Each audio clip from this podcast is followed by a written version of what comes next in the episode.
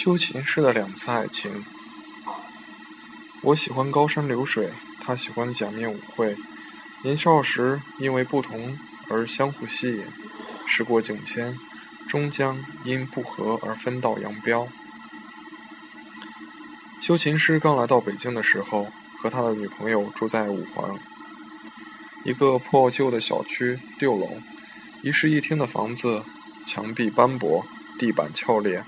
一到秋天，厨房、厕所和衣柜下面的阴暗处就爬满了蟑螂。但那时候北京的天气是极好的，没有沙尘和雾霾。在房间里呆闷了，他们就到小区外面散步。附近有一条河，河水虽算不上清澈，但还能养活鱼。有很多有信仰的人，周末从很远的地方过来放生。修钢琴的师傅和女朋友。管他的女朋友叫六六，和修琴师一样都是成都人。他们是结伴来的北京，或者说是修琴师陪六六来的北京。对于修琴师来说，这一趟北上，既是不顾一切的爱情，又是说走就走的旅行。六六学的专业是法语，待在北京、上海之类的城市更有前途一些。不像修琴师有祖传的修琴手艺，只要带着鱼胶。鹿角霜和生漆，在哪儿都能生活。来北京的时候，高铁还没有开通，修琴师买到了两张票，都是靠窗的硬座。虽然要坐三十多个小时，但因为两个人都是第一次出远门，新鲜感消除掉了不少的疲惫。六六的妈妈提前三天就开始准备各种糕点，临上车的前一天还卤了一锅修琴师最爱吃的猪蹄。他们上车的时候，除了衣物之外，拎着满满三袋子吃的，上车就开始吃。车开到保定，才把东西吃完。修琴师后来独自坐火车去了很多地方，每次上车前都习惯买好多很很多吃的东西，下车前一定会吃完。这个不算毛病的习惯，源自那一次长途之旅。刚到北京的时候，修琴师找不到活干。北京是高速发展的现代化城市。修古琴、弹古琴的已经不多了，就算有一些琴坏了，他们也怪也习惯买新的，而不是去修。好在来的时候带的钱多，修琴师也不着急，只要在第一年房租到期之前找到活儿，建立起自己的人脉网，就不怕日子过不下去。六六的状况也不好，一到北京就病倒了，先是水土不服，后来变成肠胃炎。好不容易好起来，去找工作也是屡屡碰壁。北京机会多，人才也多，在激烈在激烈的竞争中，六六就是个说话还带点四川方言的漂亮姑娘，优势并不明显。但他们都是爱面子的人，轻易不想回去，尤其是修琴师。来之前信誓旦旦地答应了六六和六六的妈妈，如果就这样无功而返，他觉得对不起六六。后来他们去熟食摊买猪买猪蹄，看到很多人在买驴肉火烧，就顺便买了几个，回来就着自己煮的豆腐汤喝了，味道还真不错。于是六六就劝修行师说：“你看，在咱们老家卖猪蹄的绝对不会卖驴肉，都讲究专业，不会搞兼职，而这里呢，都在搞兼职，没几个把专业当精。”做精当回事儿，卖猪肉的也卖驴肉，卖冷烤冷面的也卖手抓饼。修琴师还在回味驴肉火烧的香味，不是很懂六六的意思，就问：“所以呢？”“所以我觉得你不一定非要修古琴，小提琴和口琴也可以修一修。”于是修琴师就开始修各种琴。等到六六，等到六六和修琴师分手。修琴师搬出他们刚来北京时租住的小区的时候，他的业务已经开展到了修锅、修鞋、修眼镜上。虽然跨度跨度有点大，但好在都还是在修维修领域。通过新业务的开展，修琴师的心胸也开阔了。他渐渐不再觉得修鞋、修家具是俗事。如果不是天赋不允许，他还想去修电电脑和手机。在修理坏掉的乐器、乐器和家具生活用品的时候，修琴师认识了一群独特的朋友。他们都是怀旧的人，不管家里有钱没钱，东西坏了，首先想到的是修，而不是扔了买新的。这群人对待感情也是一样的，和在乎人的和在和在乎的人在感情上出现了裂痕后，他们首先做的就是想尽一切办法修补裂痕，而不是眼睁睁的看着裂痕越来越大，然后找个合适的时机分手，换个新的人继续。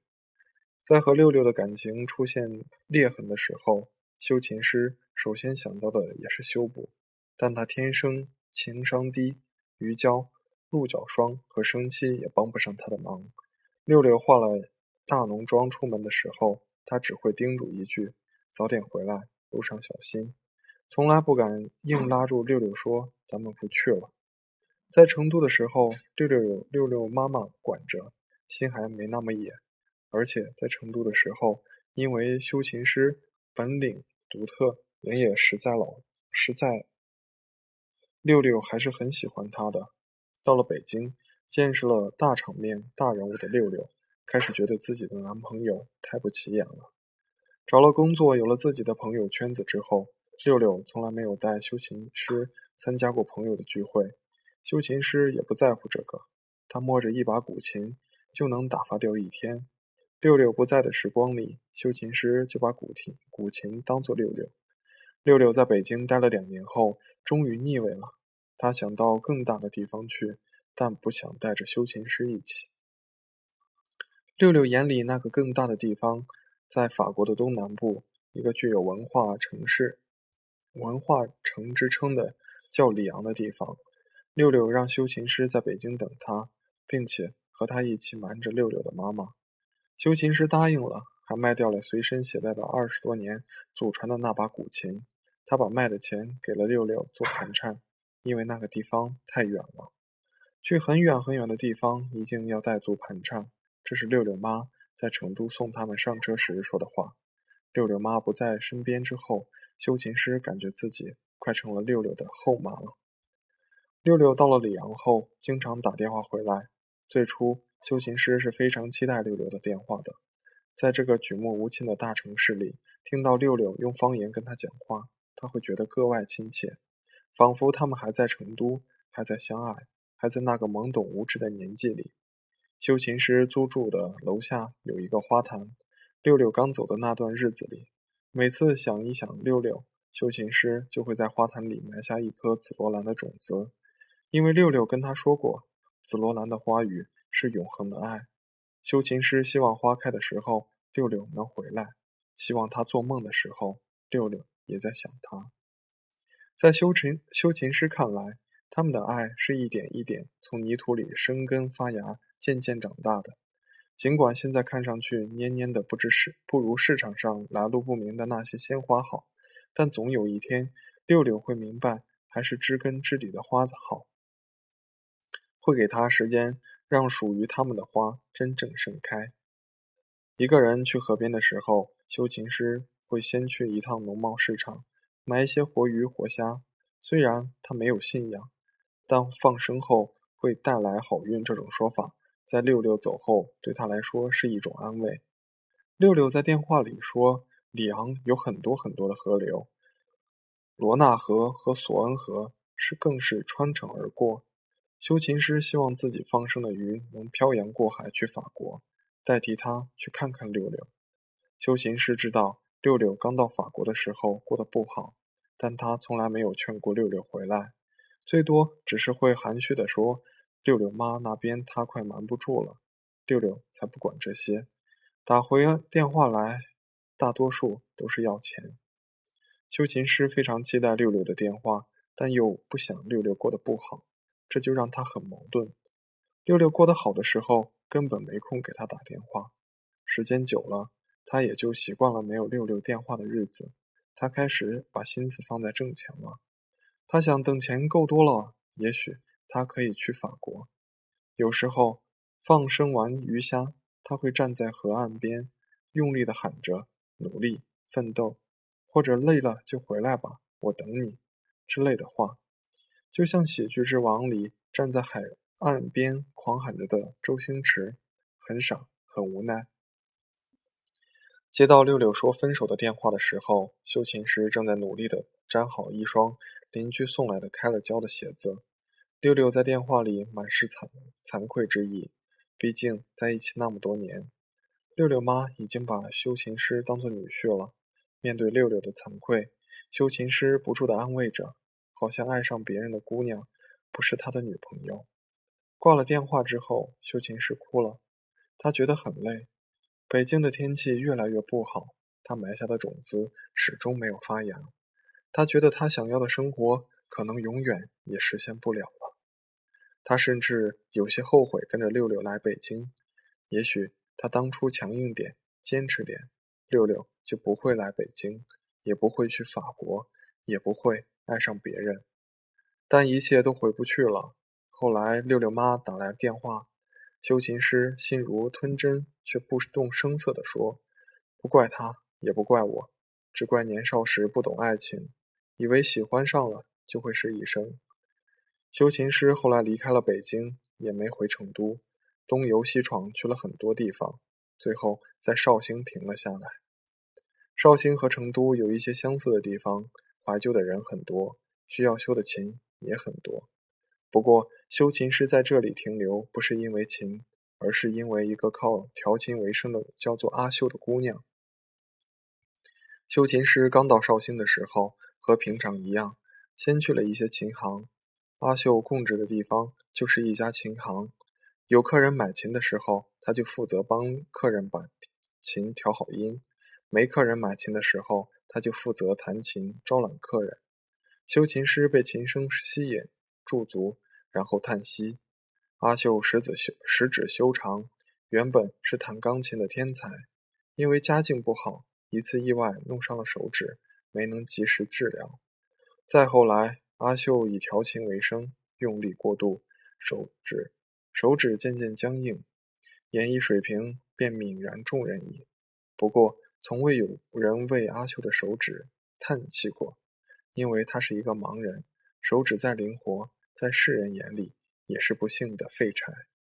听到修琴师的叹息，阿秀故意弹了一首难度极高的曲子，以示不服。修琴师笑，抚摸着店里的古筝，用音乐跟阿秀做了一番交流，两人因此结缘。在一起之后，修行师对阿秀说：“你想去哪儿，我带你去，做你的眼睛，替你看，再给你讲。”我知道你们女孩子都喜欢去远方，去大的地方。你虽然看不见，但到了远方，你可以听到不同的声音，闻到不同的味道。阿秀说：“我不想去远方，因为你身上有远方的味道。我觉得远方是愁苦的，我们一直待在绍兴就好。”修琴师已经和阿秀在一起五年了，他们养育了两个女娃娃，一个学修琴，一个学弹琴。一家四口在一起，其乐融融。修琴师觉得很开心，觉得是阿秀给了他第二次生命。他常常会想起阿秀刚认识他时候跟他的交流：“你身体健康，来去自如，为何总是闷闷不乐？我失去了我曾经视为生命的爱情，现在在我虽然来去自如，却如同行尸走肉。你不该只想你失去的东西。”你应该多想想你拥有的东西。你有手有脚，能看到能听到，已经比很多人都幸福了，起码比我幸福吧。不能这样相比，你从来就没有看到过，所以不会觉得看不到有多遗憾。而我曾经真真切切地拥有过那份爱，从未得到和得到再失去的感觉是不一样的。那你就歇一歇，听我给你弹一曲。阿秀不像其他人，没有跟修琴师争论对错，甚至不提自己曾经失去灵活手指的事情。他只让他听琴，那样修琴师感到非常温暖。他漂泊了那么久，早就累了。关于爱，他也早就放下了，但他还是不愿意承认自己爱错了人。他只是想歇一歇，有一锅不需要修鞋就可以吃到的猪蹄。有一个能听到琴声的被窝，这就够了。他爱一个人，爱得精疲力竭，失去自我，何必再去指责他？给他一点爱，他自己懂得如何原地满血复活。或许幸运的人生都会遇到两次爱情，一次耗尽热血，一次融化了坚冰，而不幸的人只遇到过一次，从那以后，即便身处万花丛中，也难有笑容。